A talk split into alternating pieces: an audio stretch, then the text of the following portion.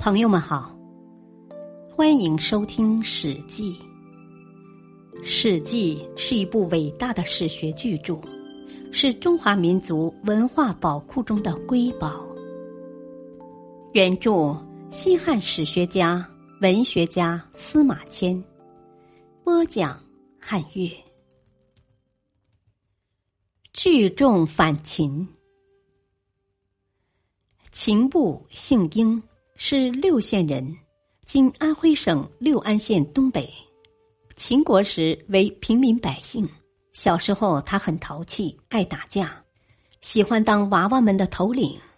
他的母亲请了一位客人给他看相，客人看了就说：“这孩子啊，一定要在受刑之后称王。”英布长大后勇力过人，到了壮年时爱聚众闹事。有一次，他犯了法，被处以情刑，就是古代在犯人脸上刺刻涂墨的刑罚，又叫墨刑。所以英布又叫情布。英布被处情刑，不但不难过，反而高兴的笑着说：“呵呵，这下可好了，我快要称王了。”听他这样说，大家都讥笑他。过了不久，英布被押到骊山服劳役。当时骊山有十几万刑徒在那里劳动，英布就和罪犯头目和杰出人物交往，暗中联络他们，策划逃跑。经过周密的准备，他终于带着一帮人逃出骊山，来到长江中游，做了强盗。陈胜揭竿而起时，英布到番阳县去拜见县令吴瑞，跟他一起反秦。吴瑞还把女儿嫁给了他。不久，他们的军队发展到了几千人。当陈胜被秦将章邯消灭以后，英布就带兵北上攻打秦左右校的军队，在清波进行了激烈的战斗，战胜了他们，又带兵向东挺进。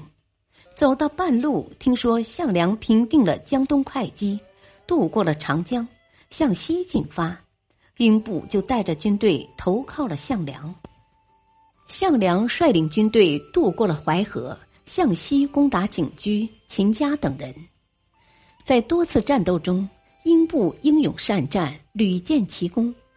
项梁到达薛地，听说陈胜确实死了，就拥立楚怀王为国君。项梁号称武信君，英布被封为当阳君。过了不久，项梁在定陶和秦军发生了激烈的战斗，项梁战败而死。楚怀王把国都迁到彭城，英布和众将领都守卫着彭城。正在这时，秦军围攻赵国，赵国多次派使者来请求援助。怀王任宋义为上将。范增为末将，项羽为次将，英布为将军，向北援赵。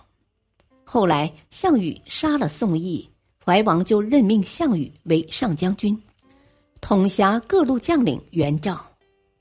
项羽先命令英布渡过黄河攻击秦军，然后率领全军人马渡过黄河和英布协同作战。英布善于指挥战斗。常常以少胜多，最后一仗大败秦军，迫使章邯等秦将投降。楚军屡战屡胜，使各路诸侯佩服。慢慢的，各路诸侯的军队都逐渐归附楚国。不久，项羽率领军队到达新安，他派英布等人带兵夜袭秦军，活埋了章邯的部下二十多万人。消灭了秦国的生力军，他们乘胜打到函谷关，但函谷关地势险要，有一夫当关，万夫莫开之说。这时，项羽派英布等人从隐蔽的小路进攻守关的秦军。由于英布的军队英勇善战，守关的军队被打败了，项羽所率军队才能入关，不多时就占领了咸阳。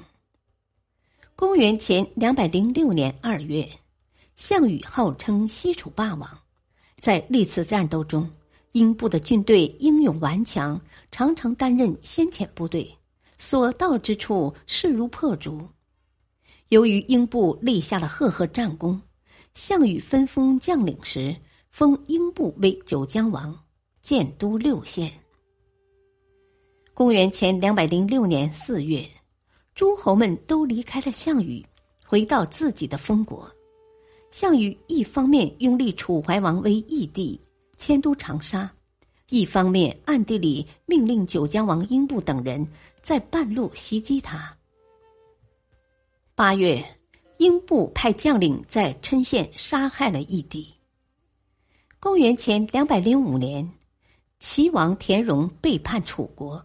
项羽去攻打他，当项羽向九江王英布征调军队时，英布托病不去，只派将领带了九千人马前去。后来，项王和汉王在彭城发生了大规模的战争，英布又不去援助项王，项王被打败了，因此项王非常怨恨英布，多次派使者去责骂他，又要召他前去相见。英布更是害怕，不敢前去。这时，项王一方面担心赵国、齐国会攻打自己，另一方面又害怕汉王起兵攻楚。只有九江王英布是自己的知交，同时又敬佩他的才干，所以想任用他和他亲善，因此没有出兵攻打他。感谢收听。下期播讲《备楚归汉》，敬请收听，再会。